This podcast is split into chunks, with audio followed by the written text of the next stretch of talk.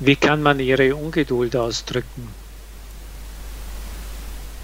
Wir können unsere Ungeduld über etwas ausdrücken mit dem Gebrauch solcher Ausdrucksformen wie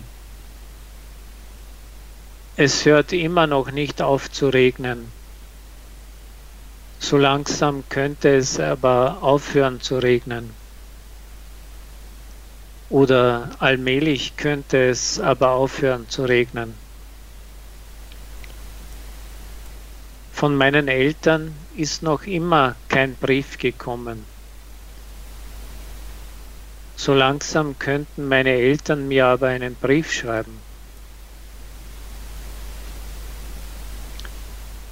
Oder allmählich könnten sie aber einen Brief schreiben. Das Teewasser kocht immer noch nicht. So langsam könnte es aber kochen. Oder allmählich könnte es aber schon kochen. Die Sonne scheint immer noch nicht. So langsam könnte die Sonne aber wieder scheinen. Oder allmählich könnte sie aber wieder scheinen.